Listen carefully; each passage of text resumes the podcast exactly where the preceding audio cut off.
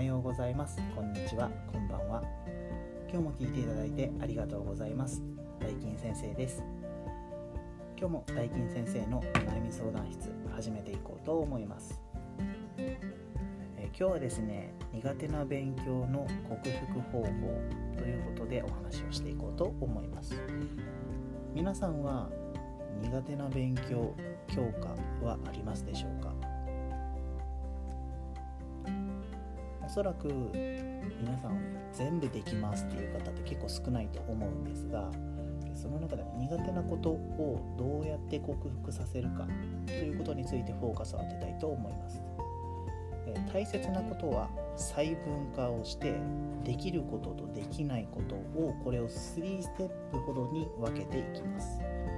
例えば国語が苦手だとします。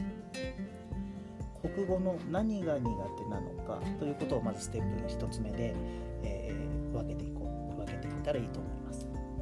例えばできることは、えー、文字は読むことができる。でこの中でも国語の何が苦手かこれは書くことが苦手だというふうに大きくした2つのステップで分けます。でそこで書くことのできることと特に苦手なことここでもまた2つに分けます。できることはひらがなカタカナは雑だけど書けるということにします。でこの書くことの苦手なところは、え漢字を書くことが苦手。ここのまた2つでスタイル、え細分化をさせます。さらにこの漢字を書くことが苦手について、えさらに分けていきます。できることは何なのかできないこと苦手なことは何なのか。画数が少ないシンプルな漢字は大体書くことができる。しかし、えー、たくさん書くことや画数が多くて複雑な字を書くこと。その複雑な字を小さな字で書くこと。これが苦手というふうに細分化をしてあげます。ここまで細分化すると課題が見えてきます。どんなことをすればいいのか。仮にこの漢字のところにフォーカスを当てるとするとたくさん書くことが苦手、えー、画数が多い。複雑な字を書くことが苦手。小さく字を書くことが苦手。この3つに関しては、えー、まずたくさん書くのが嫌だったら、えー、短期集中で書かせます。そんなにたくさんたくさん書いてもあまり意味がないとも言われているのであまり書かせなくても大丈夫です。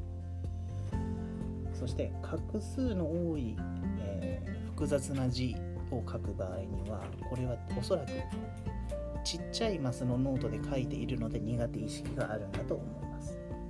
なので、えー、マス目の大きな1年生ぐらいの漢字の練習のノートを使ってもいいかと思います。そして小さな字を書くとこれも先ほどの、えー、1年生ぐらいのえマス目の大きなノートを使うということもいいかと思います。こうやって細分化をして最も苦手な部分を、えー、克服してあげる。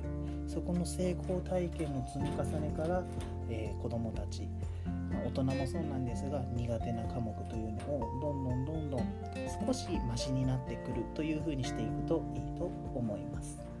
はい、このラジオでは僕大金先生が子育て学校お仕事人間関係のことについてお話をさせてもらっています。